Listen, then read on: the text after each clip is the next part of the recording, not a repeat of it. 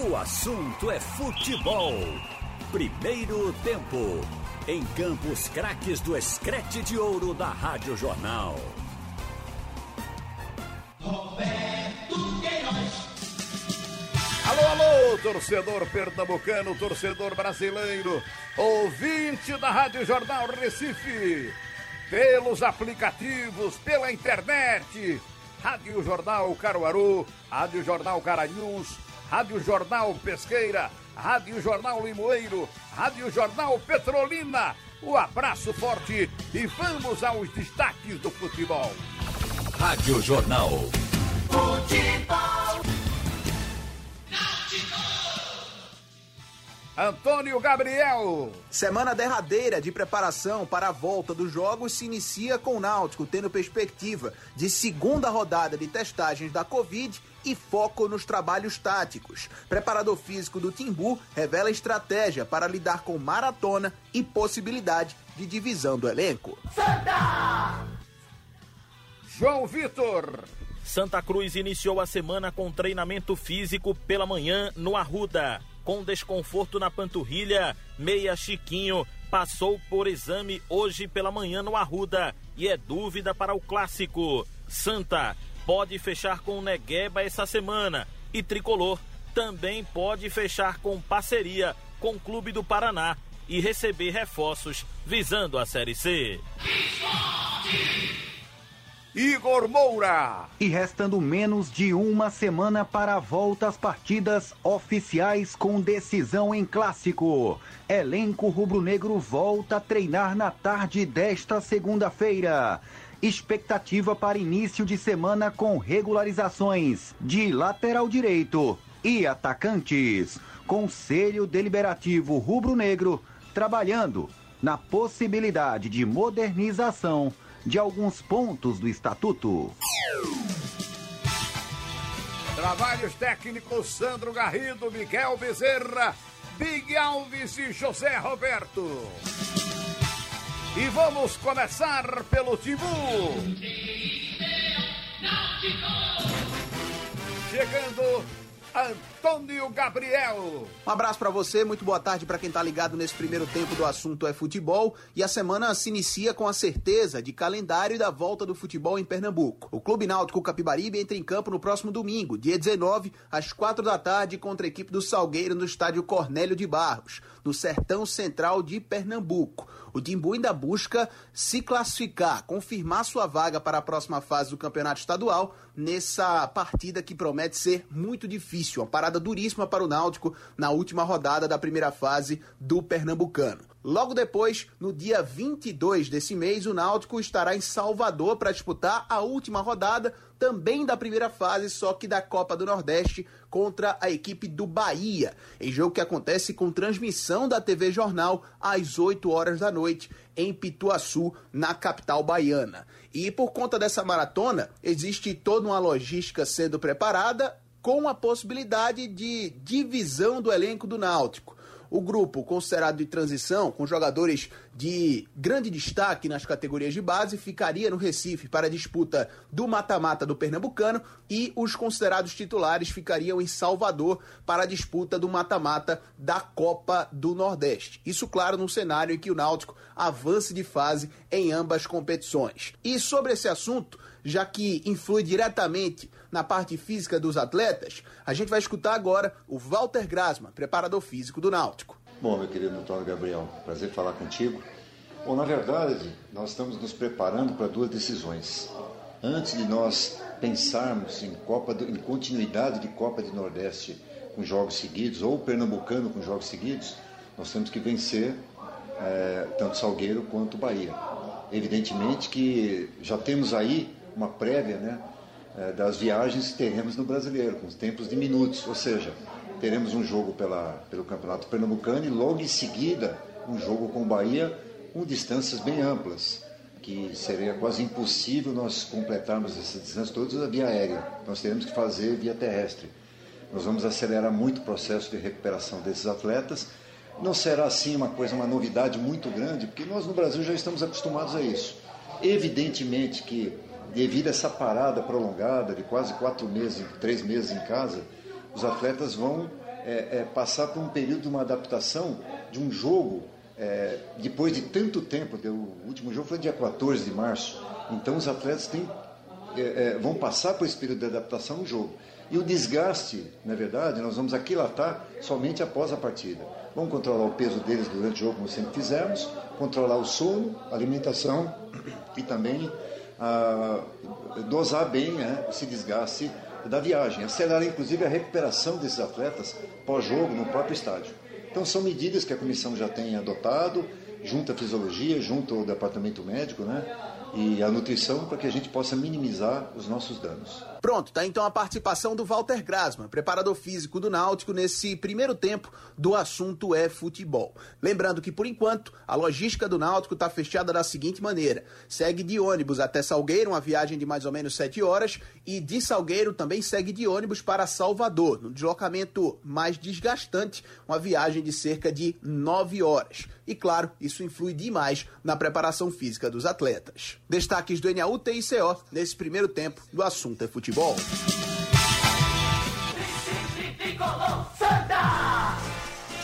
Quem chega é João Vitor. Muito boa tarde para você, um abraço para quem nos acompanha aqui na Rádio Jornal no assunto é futebol. Primeiro tempo, pela manhã, no estádio do Arruda, o técnico Itamar Chuli comandou a primeira atividade da semana para os jogadores do Santa Cruz. Um trabalho físico, um treino de recuperação e amanhã tem atividade tática, já preparando a equipe coral para o jogo contra o esporte no próximo dia 19 na Ilha do Retiro. Lembrando, o Santa é líder, invicto e já está classificado para a semifinal do campeonato estadual. Mas vai com força máxima, porque esse jogo vai ser uma preparação para a decisão contra o River. Santa está três meses sem jogar futebol, então não pode chegar frio né, no jogo contra o River pela Copa do Nordeste no próximo dia 22. E o Santa tem uma preocupação. Se o Fabiano já deixou o departamento médico e está integrado ao grupo trabalhando com bola, a preocupação agora é com outro canhoto, Chiquinho,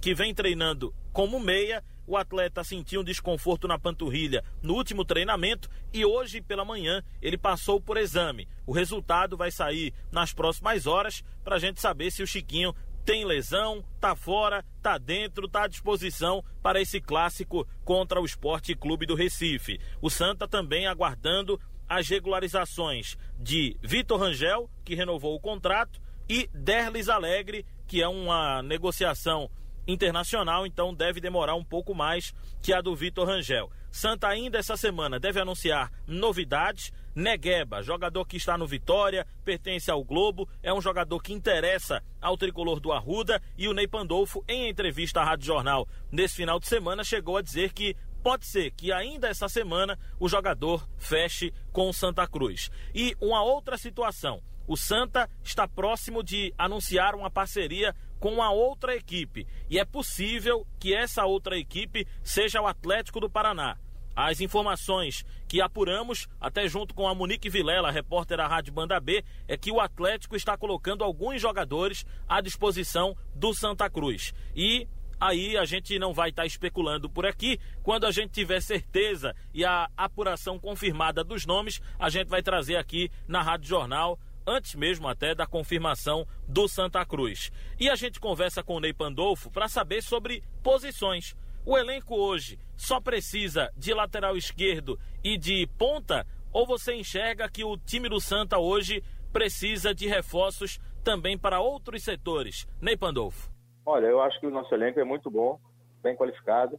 Precisamos, nessas duas funções, de lateral e atacante, mais um, pelo menos mais um em cada uma delas se a gente conseguir mais de um para ter uma, uma, uma, flexibilidade de trocas e possibilidade de troca, como agora possibilidade de cinco substituições, então é importante você ter jogadores nesse sentido. E mais algum atleta que tenha um bom potencial, que nos atenda para complementar o elenco. Isso a gente continua sempre buscando. Qual seria uma posição assim, além dessas, que você acha que, o, que seria interessante trazer para a Série C? É difícil especificar, viu? É, assim, vai depender muito de uma parceria com o clube, que atletas estão disponibilizados e que, que atendam a comissão técnica. Isso a gente está analisando em conjunto e vamos trabalhar para isso aconteça. Você acha que consegue vender algum ativo do clube ainda esse ano? Olha, o normal num clube não é você contar para sanear essas coisas com vendas de atleta. É você tem que ter um planejamento de orçamento, de estrutura orçamentária para que isso seja resolvido internamente, com patrocínios e com outros recursos de, de competições. Mas a possibilidade de uma venda de um atleta não é descartada. E eu acho que seria importante hoje para você até, pelo impacto da pandemia, das dificuldades financeiras que todos os clubes estão, uma venda, principalmente se for para o exterior de um atleta, uh, ajudaria muito a pôr a casa em ordem e a gente seguir firme e forte aí em busca desse acesso à Série B. Você acha que consegue vender? Tem alguma negociação em curso? Ah, assim, uma negociação em aberta, com grandes propostas, ainda não, porque lá fora tem muitos lugares indefinidos ainda, a questão da pandemia. Eu acho que mais à frente, nos próximos meses, a gente vai ter um, um, um cenário melhor.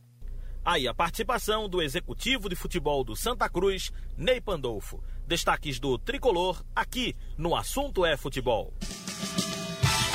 E as notícias da CBF. Alô, alô, Wellington Campos. Pois é, meu ídolo, e o campeonato carioca já teve o Flamengo ganhando a primeira da grande decisão ontem em cima do Fluminense 2 a 1. Os gols foram de Pedro e Michael para a equipe rubro-negra, enquanto que Evanilson fez o gol tricolor. Jogo marcado por algumas confusões, principalmente no final, quando Gabigol foi expulso depois de demorar na substituição e quase na entrada dos vestiários, o Odair Helma e Jorge Jesus praticamente saíram no tapa, se não fosse a turma do deixa disso.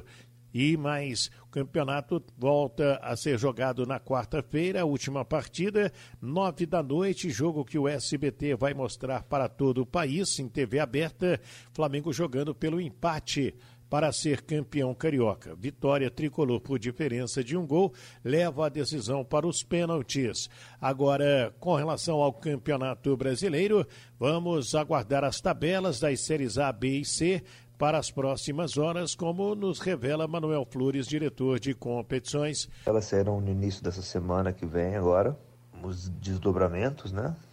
Tudo, como todo mundo já sabe, a gente tem as datas base no calendário, que são quartas e domingos, e cada rodada é desdobrada dentro daquela data base, ou seja, as datas de quarta, você pode ter jogo na terça, na quinta, as das datas de, de domingo, você pode ter jogo no sábado, na segunda, enfim.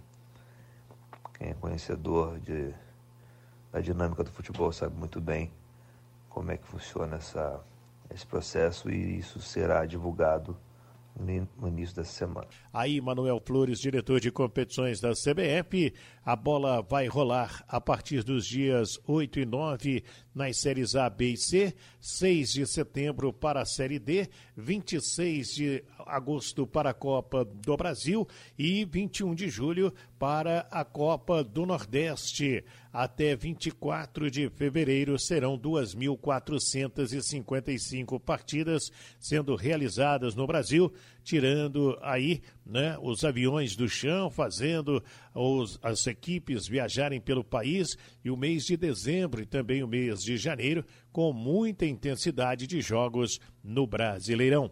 Tá falado, meu ídolo, é com você. O giro final, o Antônio Gabriel. Hoje à tarde a entrevista coletiva vai ser com o goleiro Jefferson, que ainda resolve seu futuro no Náutico. O contrato termina no final do ano e ele ainda não estendeu o vínculo com o Timbu. Santa! João Vitor. Se pela manhã o time inteiro do Santa Cruz esteve participando de um trabalho físico, à tarde a programação coral está marcando trabalhos específicos para alguns jogadores, principalmente de reforço muscular. Igor Moura. Isso, voltando para dizer que o jurídico do esporte já busca uma, uma tentativa de acordo com os advogados do Meia Marlone, em que pede na justiça mais de 2 milhões de reais do esporte, vários salários atrasados, Além de 13º, multas, verbas rescisórias e direitos de imagem, a justiça inclusive já mandou penhorar veículos do rubro-negro. Rádio Jornal, Rádio Futebol. O assunto é futebol. Segundo tempo. Haroldo Costa. Boa tarde para você no ar pela Rádio Jornal. O assunto é futebol. Segundo tempo. Estamos de volta ao horário tradicional do programa com o debate maior, o debate mais amplo, que você já estava acostumado a ouvir devido à pandemia. Nós priorizamos aqui outras informações nesses últimos quatro meses. Nos últimos. É, praticamente quatro meses.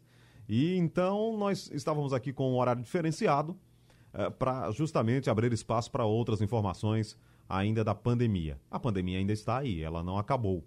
Mas a volta do futebol já permite com que a gente retorne aqui para o nosso horário tradicional, para fazer um debate maior, mais amplo, até para ter mais tempo para discutir realmente as coisas do futebol pernambucano nessa volta do futebol que está marcada aí para o fim de semana, na semana que vem, fim de semana o estadual, na outra semana a Copa do Nordeste lá na Bahia. Então, estamos juntos com o horário tradicional do assunto é futebol, segundo tempo, que vai até às duas horas da tarde. O assunto é futebol, primeiro tempo, meio-dia e meia. Uma hora a opinião aqui na Rádio Jornal e na sequência o assunto é futebol, segundo tempo até as duas horas. Então temos muito tempo aqui para debater, ao lado de Carlyle Paz Barreto, Roberto Queiroz e Ralph de Carvalho que estão conosco. O programa O Assunto é Futebol Segundo Tempo é na Rádio Jornal Recife, Caruaru, Garanhuns, Limoeiro, Pesqueira e Petrolina, na internet no site da Jornal, o radiojornal.com.br e também nos nossos aplicativos. Por isso, bom dia, boa tarde ou boa noite para você. A produção técnica é do Super Big Alves e do Miguel Bezerra e o Sandro Garrido. Aí está Tony Garrido, Miguel Garrido e o nosso Sandro Garrido. Muito bem. Essa turma toda aí trabalhando para vocês. Estamos juntos então aqui nesta segunda-feira. Uma espécie de contagem regressiva já existe aí para a volta do futebol. E no fim de semana já tem o estadual. De quarta-feira a oito dias tem a Copa do Nordeste para os pernambucanos. Ela já retorna de amanhã a oito dias com um jogo lá na Bahia. Então é, é contagem regressiva. E eu já abro aqui o debate chamando Ralph para a gente saber, Ralf, se você tem algum temor dessa volta do futebol. É claro que todos nós somos muito é, otimistas, né? e falávamos isso aqui na sexta-feira, você estava na sua folga, mas a gente falava dessa, desse alento que é a volta do futebol, sob o ponto de vista de que a gente está conseguindo vencer a pandemia. Quando as coisas começam a, a funcionar normalmente, ou nesse novo normal, como está sendo chamado, né? Entre aspas, aí um novo normal, mas quando as, as coisas começam a reaparecer, e aí a gente fala de comércio, indústria, serviços e o futebol também, porque faz parte das nossas vidas, faz parte da vida do pernambucano, né? faz parte do, do, do, nosso cotidiano, né? Todo mundo aqui tem um time para torcer. Quando eu falo todo mundo, são os pernambucanos que gostam das suas camisas. Então, essa volta do futebol no estado e a Copa do Nordeste um pouquinho distante da gente lá na Bahia, mas com os pernambucanos em campo também, lá na última rodada, é, ela é um, uma espécie de, de sinal, digamos assim, ela é simbólica para que a gente possa voltar à nossa vida, né? Depois de quatro meses, olha, são 120 dias. Eu nunca tinha visto, você eu acho que também não, Ralf, com toda a sua história, o Roberto também, com essa longa história aí no, no rádio e, e na vida. Nunca tinha visto uma paralisação tão grande, né, Ralf? É verdade. Agora, tudo, Haroldo, tem o lado bom e o lado ruim. Vamos falar dos dois. Uma boa tarde para todo mundo que acompanha o Escrete de Ouro. Hoje, como dizia há pouco o Haroldo, no horário tradicional, solidificado e gravado na mente do torcedor. Você vê, o lado bom. O anúncio, simples anúncio de que nós já teremos jogos no dia 19, depois entra a Copa do Nordeste e segue paralela ao estadual. Isso fez com que voltasse o faturamento para os clubes. Os clubes estavam só recebendo cobrança sem receber praticamente nenhum dinheiro. No caso do Santa Cruz. No caso do Náutico Esporte, ainda tiveram a cota da Série B e Série A de TV, que a CBF acabou assumindo a cota que a televisão pediu para pagar reduzida, a CBF pagou cota cheia. Então, mas de qualquer forma era insuficiente essa parcela. Mas o simples anúncio fez com que no esporte já foram recuperados sete anunciantes. Já estão lá estampando suas marcas na camisa que vai entrar em campo no clássico na ilha no próximo domingo com o Santa Cruz. Sete. O esporte ainda tem muita coisa para vender. Os Prisma, mais o patrocinador Master e segue. O Santa Cruz, segundo o Tonico, o vice-presidente, na, a rigor, os patrocinadores não saíram. apenas suspenderam o pagamento. Agora retornaram. Todos eles reconquistados porque as marcas vão ser estampadas na camisa domingo. E o Náutico não, não foi diferente e o Náutico tem outras propostas também. Então a gente vê, Haroldo, que por esse lado é bom. Aí você pega o lado que não é. O lado que não é é o temor de todos nós. Agora não vamos parar de trabalhar porque temos o temor de uma pandemia que ninguém sabe quando termina. Você viu, a Chapecoense teve 14 contaminados. Você pula para Fla-Flu, o, ontem o Elton Silva deixou de compor o banco do Fluminense porque foi testado de manhã e deu positivo para o Covid-19. Aí o Fluminense separou. Na quarta-feira foi o Flamengo. João Lucas também foi testado antes de compor a delegação para viajar para o Maracanã, para seguir para o Maracanã. Então, é isso que a gente teme: uma infestação no futebol e, de repente, os governadores façam como o de Santa Catarina. Abriu tudo, agora está fechando tudo, inclusive suspendeu a rodada do futebol. Esse é o nosso temor, esse é o lado ruim por enquanto. Pois é, Roberto, eu me lembro da Copa João Avelange. Foi uma confusão, gama, aquela confusão toda no futebol do Brasil. Você deve lembrar muito aqui, já até falou sobre isso, sobre 87, aquela confusão também do, do Campeonato Brasileiro, que propiciaram paralisações. No caso da João Avelange, ficou aquela dúvida: vai ter Brasileirão? Não vai ter? Como é que vai ser? Aí chamaram o Brasileirão de Copa João Avelange, criaram módulos lá e a competição até acabou muito confusa naqueles jogos lá entre Vasco e São Caetano. Enfim, foi uma paralisação que a gente recorda, assim, lá do ano 2000, né? Ano 2000. 2000, 2000. É, aí eu te pergunto, você lembra de uma paralisação tão longa assim, de quatro meses, Roberto? Não, de quatro meses não. Eu não me lembro quanto, quanto tempo ficou parado o futebol com essa do, do ano 2000. Em 87, as discussões chegaram quase a dois meses para começar o campeonato, tanto do módulo amarelo como do módulo verde. Foi uma demora muito grande também, mas quatro meses de jeito nenhum. Tivemos aqui a cheia de 75, que o gramado da ilha ficou alagado e cobriu as traves. Ninguém, ninguém via as, as traves do, do gramado do esporte, ficou tudo coberto de água ali. E depois, para secar e para a cidade se recuperar, foi um horror, porque foi muita água, né? Cobrindo vários bairros. Mas assim, de quatro meses, nunca tivemos isso, essa paralisação, não, Arno. É, é uma, é uma coisa histórica, né? É uma coisa que já entrou é. para a história, realmente, a pandemia. É muito longa essa paralisação. É, agora veja, Ralf está falando aí na, na, no temor, mas o, o, a Chapecoense, a gente não sabe o que foi que eles fizeram, quais os cuidados que eles tiveram, porque foram 14 jogadores, né? Não tem nenhum clube com isso não, Ralf. Teve um ou outro, dois, três. Foi um descuido, Entendeu? Roberto, porque deve ter pego no eu treino, acho. dentro do próprio clube. Então é esse é temor, porque é do descuido. eu tenho notícia de que lá em Santa Catarina eles estavam orgulhosos. Eu tenho pessoas que moram lá e me passavam a notícia que estava todo mundo satisfeitíssimo que era um nível muito baixo de contaminação. Entendeu? É, alguma Agora coisa... mudou. Aí eu acho que eles relaxaram. Agora começou a subir.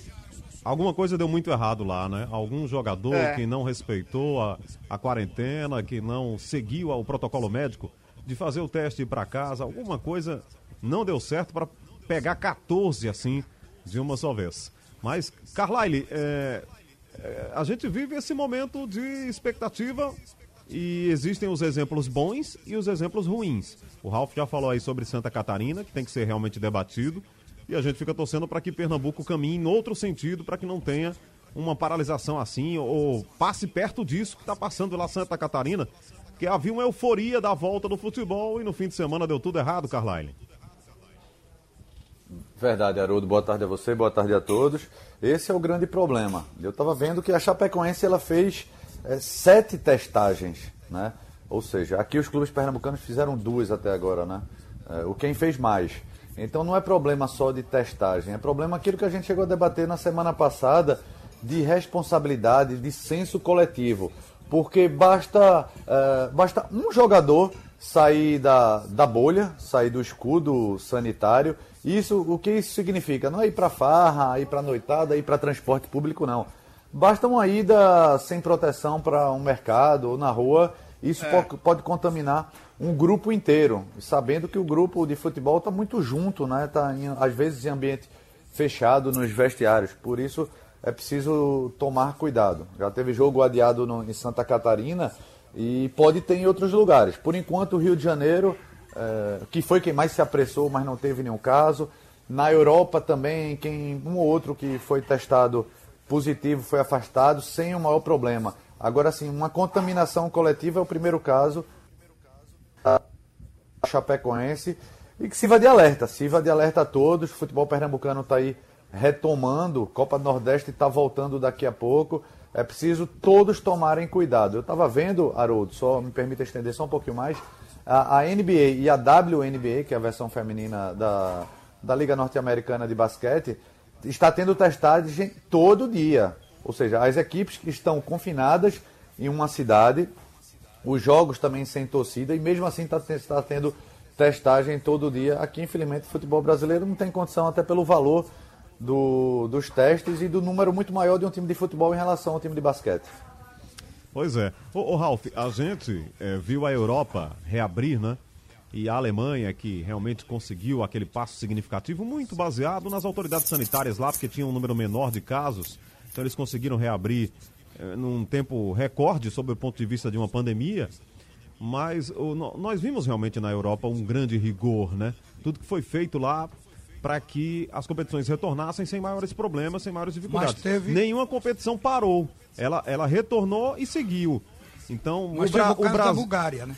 É, mas eu queria pegar as A grandes... Bulgária, um jogador ah. contaminou três do seu clube e 16, não sei como chegou a tanto, por causa do banco, 16 do time adversário. Então, num jogo só, foram 20. Ele e o zagueiro, que estava contaminado e passou para os outros, três do seu mesmo time, são quatro, 16 do adversário, num jogo só. Quer dizer, esse, essa preocupação existe no mundo, mas aqui, por causa da Chape, foi que eu chamei a atenção, Haroldo, porque a Chape foi um desmantelo.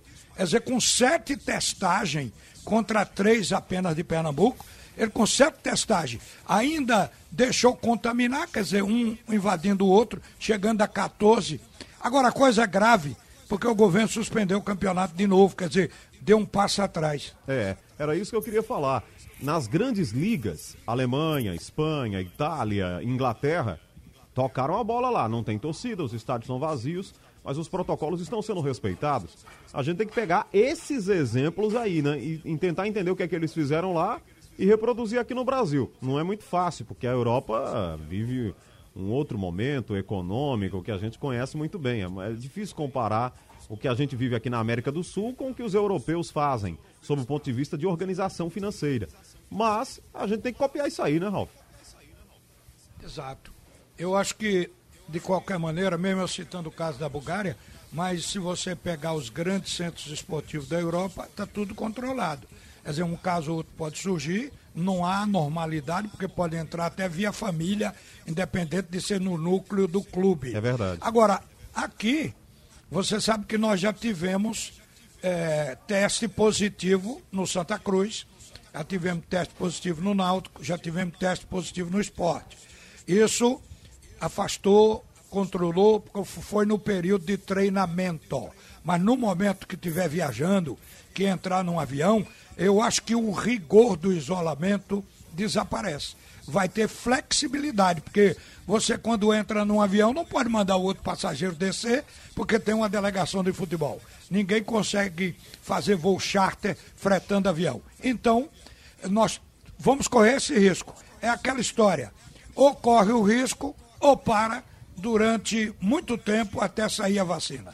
Ó, Roberto, o Ceará voltou hoje, né? O estado do, Cea Por isso, do Ceará. Haroldo. O Ceará meteu 5 a 0 no Barbalha. Barbalha e Jardim, Barbalha e Jardim. Olha, o, Lembra o... daquele locutor, aquela gravação antiga lá? Carlyle quer falar, Haroldo. É, é, verdade, mas só para arrematar aqui, Carlyle, o, o jogo foi hoje de manhã.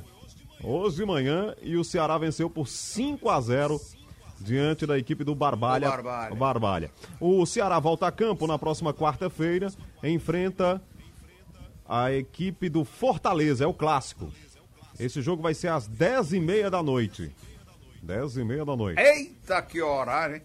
É o que tá dizendo aqui, o pessoal, a fonte que eu tô É consultando pra aqui. varar a madrugada. Tá falando que o jogo é 10 e meia.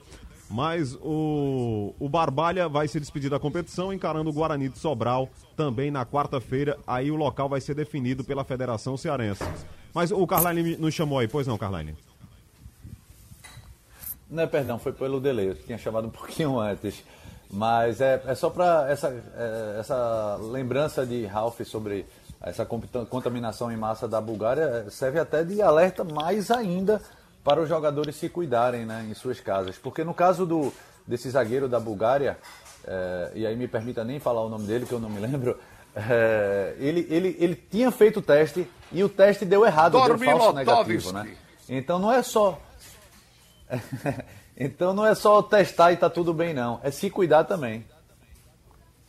É isso, mas o Cea- os cearenses conseguiram já voltar, viu, Roberto? Tá aí um, uma- É. um exemplo, né? Exatamente, é. Eu acho que é tomar cuidado, é tomar cuidado, é evitar usar máscara. Jogar com a máscara não pode. Se desse para jogar era melhor, mas não dá. Porque ela, ela realmente atrapalha a respiração. E principalmente para quem está correndo, né? Não tem condição.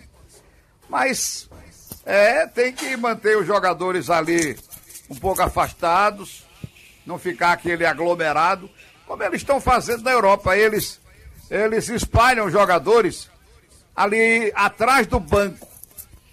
Não ficam no banco, eles ficam atrás do banco, na- na- nas cadeiras do estádio. Eu não sei como é que vai ser no estádio pequeno aí, de, de Feira de Santana. Tem um, vai ter um jogo no centro de treinamento. Não sei como é que vai ser, como é que eles vão fazer, mas é, é trabalhar para manter. O pessoal afastado, ficar aquela aglomeração de 10 jogadores ali sentados lado a lado, né? Essa distância eu acho que é importante, tem que ser mantida.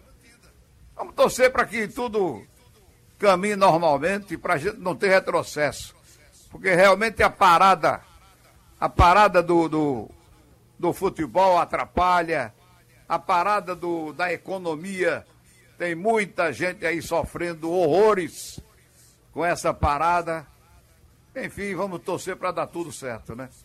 Bom, o jogo do Ceará, só para complementar aqui a informação, foi na cidade de Vozão, que é o centro de treinamento do Ceará.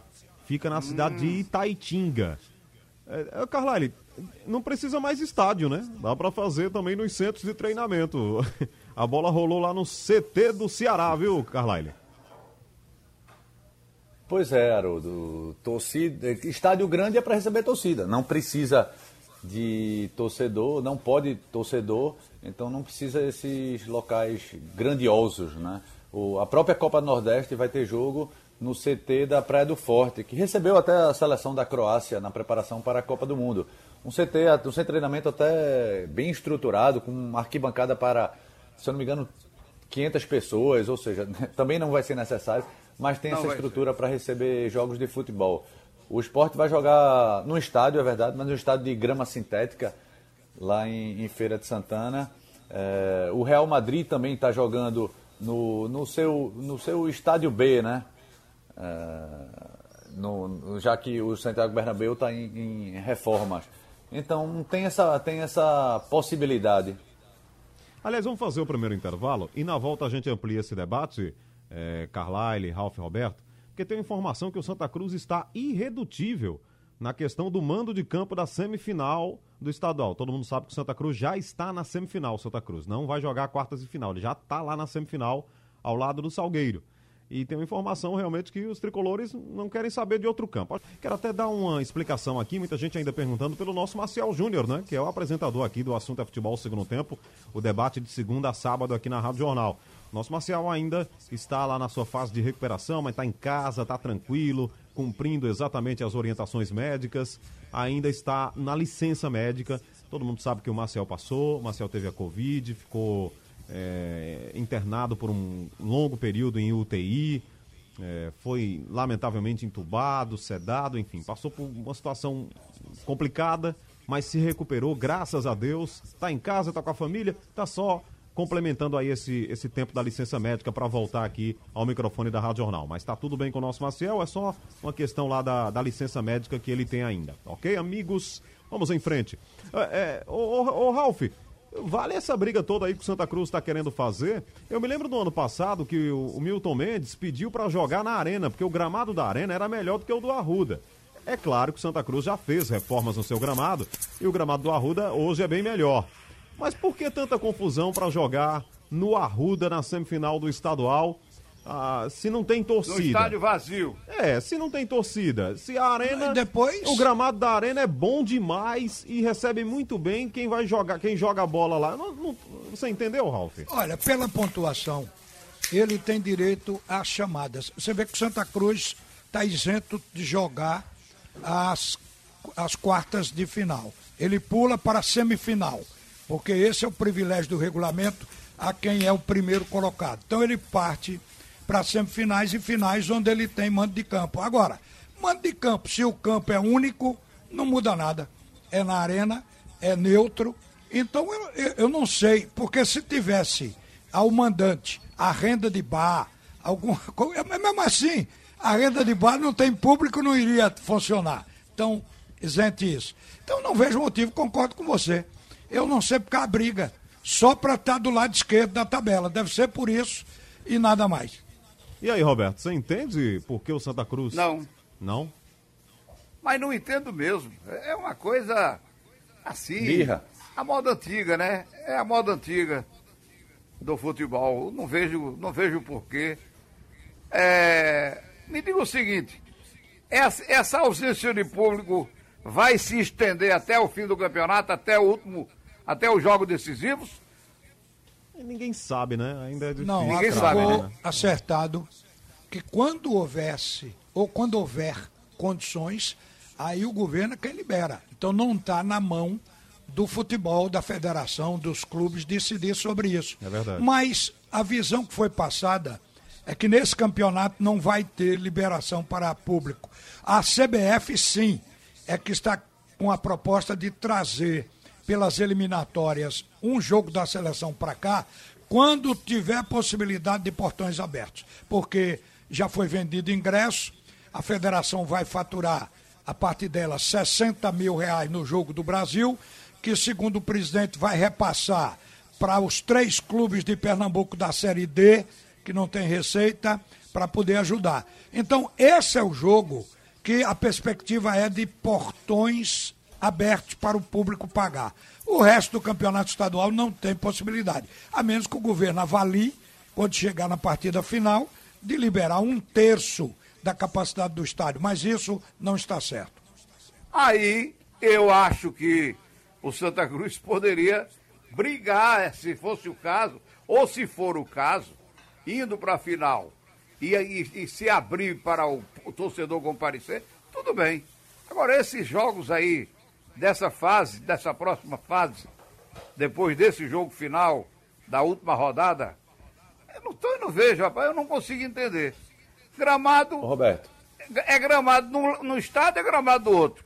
Não tem torcedor gritando, não tem torcedor para pressionar. É um jogo num, num campo neutro, sem torcida. Dá para entender, Roberto, não é? birra, Roberto. É birra. O, o, Santa Cruz, claro que ele conseguiu dentro de campo o direito de decidir em casa. É bom lembrar que o Santa Cruz já está classificado para as semifinais, ou seja, não é na próxima é. fase, não. É na fase seguinte. É, então, assim como o Salgueiro também. E por que a, a, federação, em princípio, liberou para o Salgueiro e não para o Santa? É por uma questão bem óbvia. O Salgueiro seria prejudicado, sim, porque em vez de receber qualquer adversário lá no sertão, ou seja, tendo que viajar seis horas, o desgaste, o Salgueiro teria que jogar em campo neutro aqui no Recife, ou seja, beneficiaria quem teve a campanha pior. No caso do é. Santa Cruz, não. Uma mudança é. do Arruda para a Arena é campo neutro, então não, não prejudicaria nada o Santa Cruz. O que é que o Santa Cruz está defendendo? Como ele tem o direito assegurado dentro de campo, teria esse direito, é a questão da, do conhecimento da, do campo de jogo, né? Por exemplo, os jogadores estão acostumados ali onde está arquibancada, então já sei mais ou menos é, me posicionar. Mas isso é muito pequeno no meio dessa pandemia. É, o governo do estado já liberou, não queria liberar, mas liberou por conta de certa pressão. A Federação Pernambucana conseguiu, pra, por conta dessa liberação, é, prometendo ter campo neutro, prometendo usar a arena, e aí fica essa briga. Santa Cruz ainda está dizendo que não abre mão e a federação está dizendo que, por conta da pandemia, ela tem essa prerrogativa e que vai ser na arena. Fica essa, essa briga boba. O, o João Vitor está aqui, ele está na cobertura do Santa Cruz. Eu não sei se o João tem essa informação de bastidores, mas eu ouvi até uma informação, João, que o Santa Cruz poderia ir à justiça para jogar a semifinal no Arruda? Você tem essa informação? É, nos bastidores foi cogitado isso. Deixa eu tirar só essa máscara um pouquinho, né? Porque senão vai ficar um som de lata. É, boa tarde, Haroldo, e a todos. Realmente existe essa possibilidade, né? De, de acontecer. Eu, eu acho que é um erro total de Santa Cruz, né? Estamos no meio de uma pandemia, não pode ser prioridade questão de estádio, até porque não vai ter torcida, né? Não adianta. É, as pessoas até estão acreditando que na reta final do campeonato possa ser liberado algum estádio com um mínimo de torcida. Eu não acredito. Mas o que a gente está falando é de fatos e, e, nos bastidores se comenta essa possibilidade sim. Que o Santa procure os direitos para cumprir de fato o regulamento e dar uma vantagem ao Santa que seria jogar no Arruda. Uma coisa que no meio de uma pandemia não tem sentido, né? Pois é. É, que vantagem é essa? Que eu, eu, eu, eu vou com toda franqueza. Roberto, teria vantagem se a tabela Sim. fosse a original não tem vantagem pelo fato de que se decidiu por estádio único, que é a Arena, as finais do Pernambucano. Mas se fosse no Arruda, ou a chamada para o Arruda, a vantagem era enorme, você ter esse direito. Não, só que esse direito não vai prevalecer, é só por isso. Eu digo assim, eu digo, jogo de portão fechado sem torcida. Qual é, é a vantagem local. que o time leva Arruda, sobre o outro? Se fosse na tabela original, local, teria. Roberto. Porque, infelizmente, os estádios de esporte, Náutico Santa Cruz, não são arenas modernas. Então, o vestiário bom é o do dono da chamada, é o dono da casa. Então, Santa Cruz teria, com nada, seu vestiário oficialmente garantido. Seria pelo. Isso aí, aí dá vantagem. Que alguém já falou que é, campo, o é... Carlalho falou que é muito pequeno para se reivindicar. Eu também acho, concordo. É, não, é questão do conhecimento a, do campo, vestiário... Roberto. É.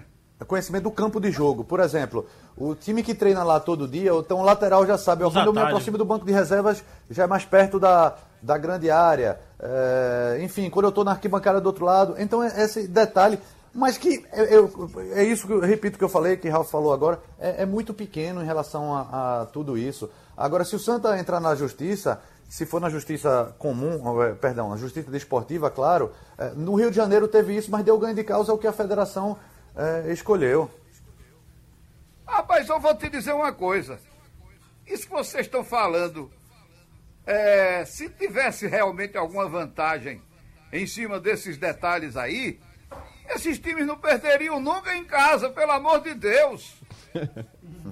Não perderiam é jamais, não. Eu conheço aqui, o banco tá ali, a bandeira de escanteio é no lado. É, tô vendo que é mais perto. Aí na hora do chute, chuta no canal. Meu Deus do céu, isso é uma bobagem que não tem tamanho, não, rapaz. E, e tem, e, e, tem outro, outro fator. Por exemplo, o, tá tendo na Copa Nordeste campo neutro também, né?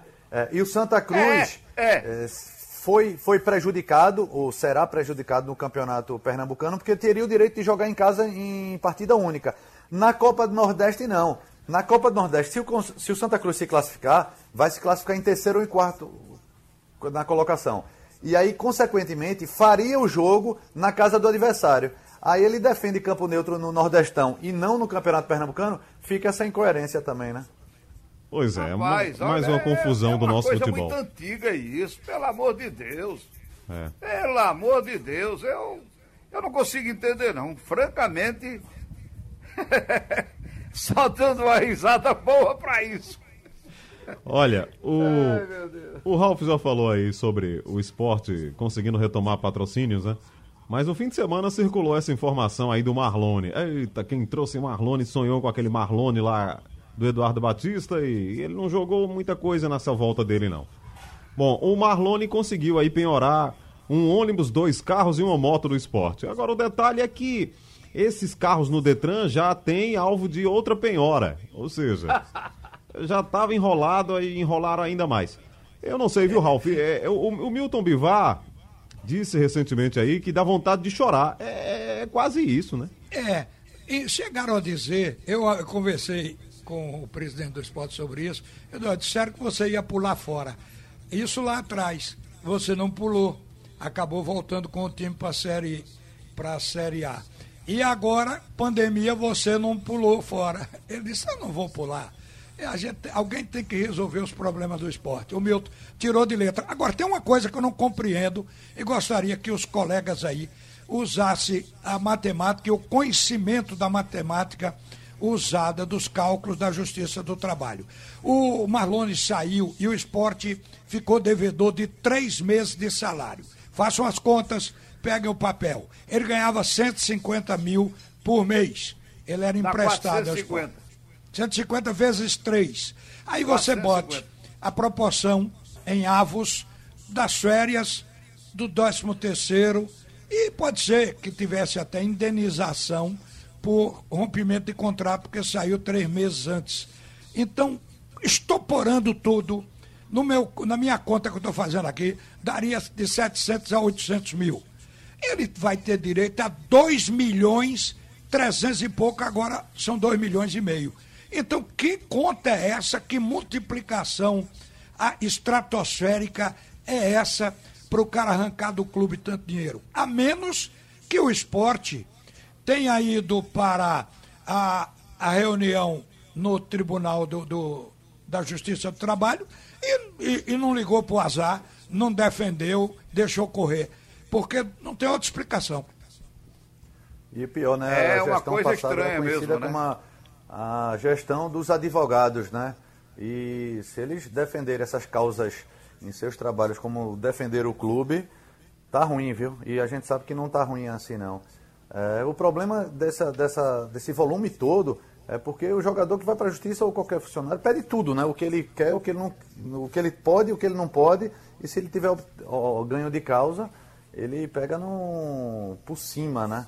Sem a questão, sem falar da questão da multa, juros, correção, é pior ainda do que juros bancários. Isso é só... teve jogador no Corinthians que pediu hora extra, é. domingo trabalhado e hora noturno, adicional noturno, porque o jogo era de noite. Foi o único. Os caras, hein? Teve, Foi teve o único. isso lá. Houve uma represália o presidente até do, dos colegas. O presidente do Corinthians disse que não queria mais jogar à noite, que o time dele não ia entrar mais em campo no período noturno depois dessa... E nem aos domingos. Já pensou. Mas isso aí que é dobrado. foi aproveitando para fazer uma jogada. O diretor financeiro do Corinthians tinha dito ano passado que o Corinthians resolveu jogar os sábados, numa espécie de teste. O Ralf. E e para a torcida do Corinthians, tanto faz. Um jogo sábado, domingo, feriado, duas horas da manhã, ela vai. Ele disse que, no entanto, pelo pay-per-view, o Corinthians bombou. Então, da agora por diante, o Corinthians ia brigar para jogar fora do bolo dos jogos de domingo, ficar separado. Eu acho que foi por conta desse pensamento que o presidente do Corinthians, agora, um ano depois, quer aproveitar isso. O Ralf, amigos, o Igor Moura me mandou uma mensagem aqui, só para reforçar a questão do Marlone. Ele disse que na verdade são cinco meses de salários atrasados de Marlone, direito de imagem, 170 mil de salário, 13 terceiro, multas e verbas rescisórias. É, mas é, então, ele juntou tudo, deu mais de 2 milhões e 180 mil. 2 milhões 180 mil a causa. É loucura isso aí, né? Pagar 170 é, mil a Marlone, hein? 170 bala para Marlone, hein, Carlyle? Agora, veja só, pois viu, é. Roberto? E coloca mais uns 10 jogadores naquele ano com um salário, com esse salário, né? Muitos deles reservas. Que loucura. Pra você ver a irresponsabilidade e incompetência. Isso é só um pequeno exemplo, viu, Roberto? Do que é o nosso futebol hoje. Veja, os carros que foram penhorados já tinham pendências no Detran de penhora. Olha, eu não sei não, meu amigo. Eu não sei como é que as pessoas fazem isso com os clubes que gostam, com os clubes que eles amam desde criancinha. Pelo amor de Deus. Cara, eu sou torcedor rubro-negro, ou sou torcedor do Náutico ou do Santa Cruz desde criança. Aí consegue chegar à presidência do clube e faz uma barbaridade dessa, entendeu? Sem pensar duas vezes naquilo que vai deixar para o, para o outro, não, porque o outro não vai pagar, o outro, se ele não tiver condição, ele não paga. E vai rolando, vai rolando, vai, vai aumentando. Vai só dar desculpa, né? Hein? Vai só dar desculpa, né? Exatamente, rapaz. Se o cara não tiver condição, não vai pagar. Entendeu? Vai pagar um pedaço lá, bota mais pra frente, faz um acordo, não paga. E é o que vem acontecendo nos clubes da gente. Daqui a pouco eles vão ter que vender o patrimônio para ir, para pagar, e, e os clubes vão acabar no, no centro de treinamento. Se não forem tomados também, né? É, tá certo, Roberto. Olha, pô, tocou, Haroldo, aí. Olha o tempo aí para eu não estourar. Mas o, o problema é o seguinte: o Roberto tocou aí, vão acabar no centro de treinamentos. Por isso, muita gente fez pressão para que o centro de treinamento, que estava em nome de um grupo de conselheiros e grandes rubro-negros, passasse para o esporte. Eles estavam emprestando o nome ao esporte para isso, para numa hora de penhora o, a- o centro de treinamento não ser arrolado e o clube vi- vir a perder. O do Santa Cruz não está em nome do Santa Cruz, está em nome também de um grupo, mas no fundo tem uma amarração. O centro é do clube. Eles apenas estão fazendo uma defesa contra as más gestões no seu próprio clube. Ou seja, o centro de treinamento que o João Cachero toma conta lá, toca a obra para frente, lá em aldeia, ele não corre risco de entrar em penhora, porque não está em nome do Santa Cruz. O do esporte não estava também em nome do esporte, justamente para isso. Agora está em nome do esporte. Quer dizer, o do Náutico está em nome do Náutico, mas tem uma redação lá, um negócio que também dá uma certa amarração. O, o que acontece no nosso futebol é que a nossa dívida é tão alta e toda dívida que entra aliena o patrimônio que é preciso criar esses mecanismos jurídicos de constituição de empresa para poder defender o patrimônio aqui e ali. Pelo menos o que está sendo construído a partir de agora por essa nova geração. Haroldo, eu tava vendo aqui no, no blog do nosso amigo Formiga, é, Eri, tava colocando aqui, o Petrolina ainda não voltou a treinar. O Petrolina ainda não voltou? Faltam seis dias, né, pro campeonato. Não, ele joga contra o Retrô. Não voltou ainda. Tem Na aqui arena. no- na matéria. Que está treinando há muito tempo. Ah, meu Deus O do céu. retrô tá. Não tá não, é, João Vitor. E eles protelaram muito essa volta. Primeiro que refizeram o time. A testagem, os testes só estão indo para a Petrolina amanhã, porque o Petrolina demorou a dar a relação. E vão treinar esses dias. E o, e o presidente do Petrolina estava tentando, junto à federação, que cancelasse esse jogo, até porque eles já estão, é, já estão no, confi- quase confirmados né, no quadrangular do rebaixamento. Não, é, tá e eles com- estão Ele não estão tem chance nenhuma, ele está na oitava posição. Não tem. Com sete pontos. E eles estão é, eles estão torcendo para que não haja rebaixamento. Até pela fala, fala do presidente da federação essa semana, dizendo que ah, pode ser que não tenha campeonato ainda. Mas é porque tem uma proibição lá, né, De base e também Em da Brasília. A2. Tem, tem uma proibição lá em A2. E quando Petrolina, ele né? fala da- Isso, João, tem a proibição de treinamento, mas, por exemplo, em Juazeiro pode, e numa cidade do lado pode. Eu já soube que As o primeiro de maio, por exemplo, deixou o CT dele, que é fora da cidade, à disposição para treinar. Mas o que o Petrolina quer mesmo é que não tenha rebaixamento esse ano. E como o presidente falou que tem a É possibilidade simples, de não ter não Série tem A2, subida da aí Série cresce os olhos, né? A2. É, o, Simplesmente então não vai sobe ter e faz o campeonato com 12, Ralf. o Campeonato Baiano vai ter a volta confirmada agora dia 22 de julho. Então eu tô lendo aqui na matéria que a federação até recomendou que a Juazeirense treinasse, aliás, que o Petrolina treinasse no estádio da Juazeirense. Mas a Juazeirense já tá treinando nele. Aí complicou. É complicado, Aí é, é, complicado, confusão, hein? né? Bom, Se não tiver rebaixamento, aí classifica os dois da série da, da segunda divisão e disputa o ano que vem com 12 clubes. É uma sugestão. É uma possibilidade. É. Ou não subir os que vierem da A2. Mas, na verdade, essa Mas aí vai ter reclamação, colocou. Imagine o protocolo da. Série A2, né? Se a Série A1 já tá aí, Eu imagine o protocolo da Série A2. Eu acho que a Série A2 está ameaçada, né, gente? É, Eita! é difícil. Agora a, fe- a federação já antecipou disse que vai A2 ter aí. rebaixamento. Não, e se Testar vai ter esses rebaixamento, vai jogadores ter o da Série quadrangular A2, do rebaixamento com Petrolina, Vitória, é, des- é, Decisão e Central, Afogados ou Esporte. Ainda está para se decidir domingo. Isso. Do- nessa última rodada, essa rodada classifica. É importante.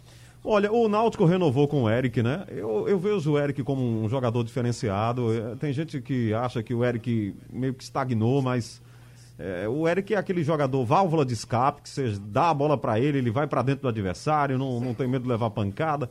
Mas aí eu acho que ainda falta um ajuste ali no time do Dalpozo pro Eric eh, ser esse Falta jogador. ajuste no Eric, Haroldo. É porque a Falta gente, no Eric, é porque né, a gente time, quer não. que ele seja um goleador também, sabe, É, Ralf? Mas isso ele, aí.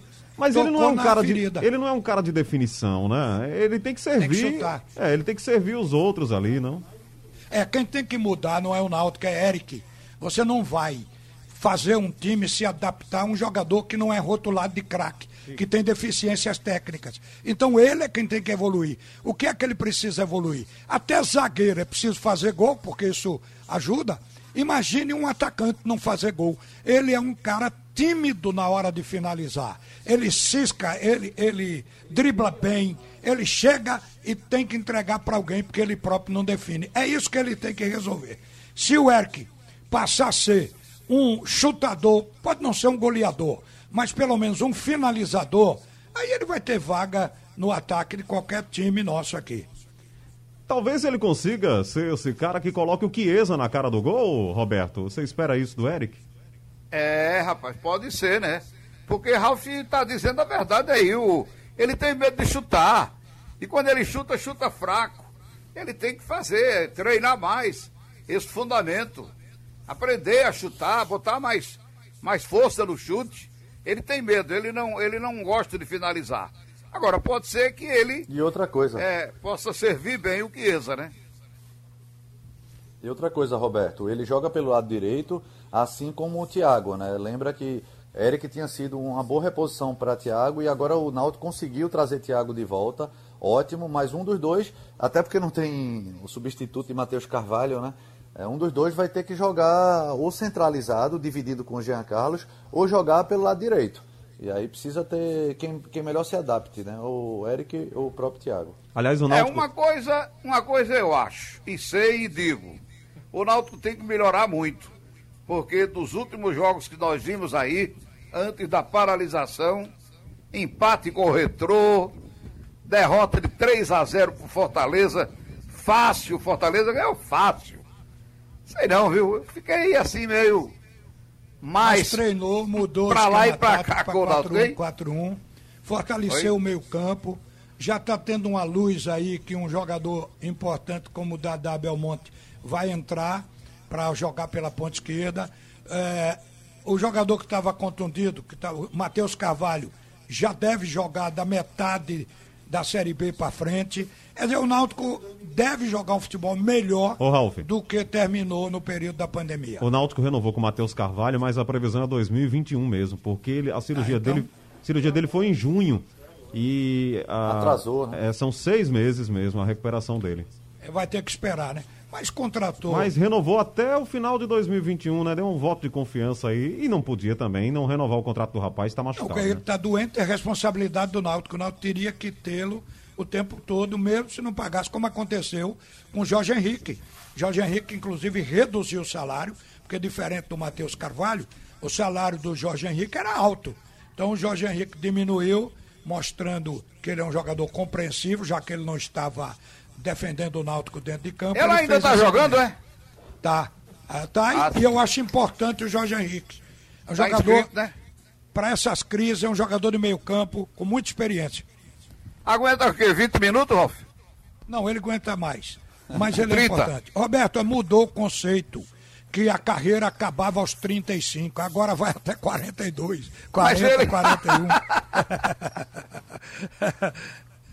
Vamos ter fé, vamos ter fé, porque a fé também move, move o tem- futebol.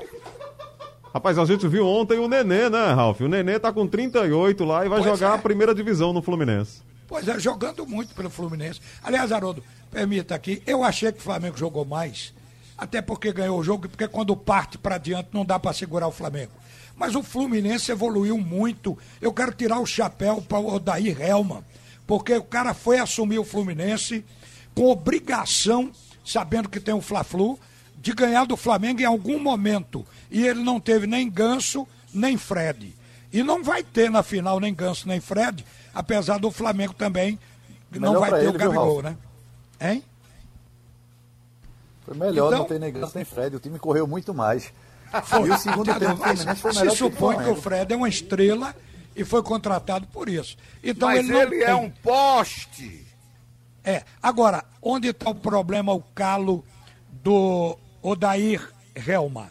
Sistema defensivo dele, apesar do, do time jogar muito no futebol reativo, fica atrás esperando e tenta surpreender. O miolo de zaga, Digão e Matheus Ferraz, aqui para nós, eu considero fraco. Agora, Egide e Gilberto sobem muito, não há proteção nas costas. Toda investida de contra-ataque do Flamengo, como aconteceu no segundo gol. O Flamengo chegou na boca do gol com bola cruzada. Então, ontem, o segundo gol, que foi de um- uma promessa do Flamengo, contratado lá em Goiás, o. é, eu quero dizer Michael, mas é Michael. Então, o Michael, até o Michael conseguiu fazer e entrou fácil nessa defesa do Fluminense. Então, eu acho que o Daí Helma fez o Fluminense crescer, pelo menos do meio campo para frente. Vai ser um desafio bom diante do Flamengo na quarta-feira. É verdade, esse jogo vai passar no SBT para todo o Brasil, o Fla-Flu decisivo da quarta-feira do Campeonato Carioca, no SBT, aqui TV Jornal, às nove da noite. A gente tá voltando aqui para o nosso horário tradicional, como falei para vocês. O assunto é futebol primeiro tempo, meio-dia e meia. Uma da tarde tem um comentário e na sequência o assunto é futebol, segundo tempo até às duas horas. Muito obrigado aí pelo carinho. Lembrando que a segunda-feira, você já sabe, tem muito futebol na jornal.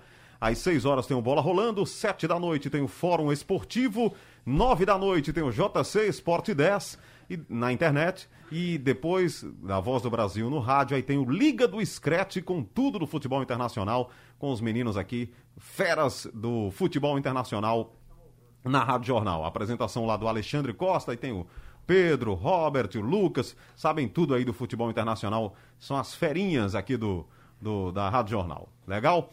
E lembro também que eh, na quarta-feira teremos então o Flamengo e Fluminense. Esse jogo também tem transmissão aqui da Rádio Jornal na próxima quarta-feira.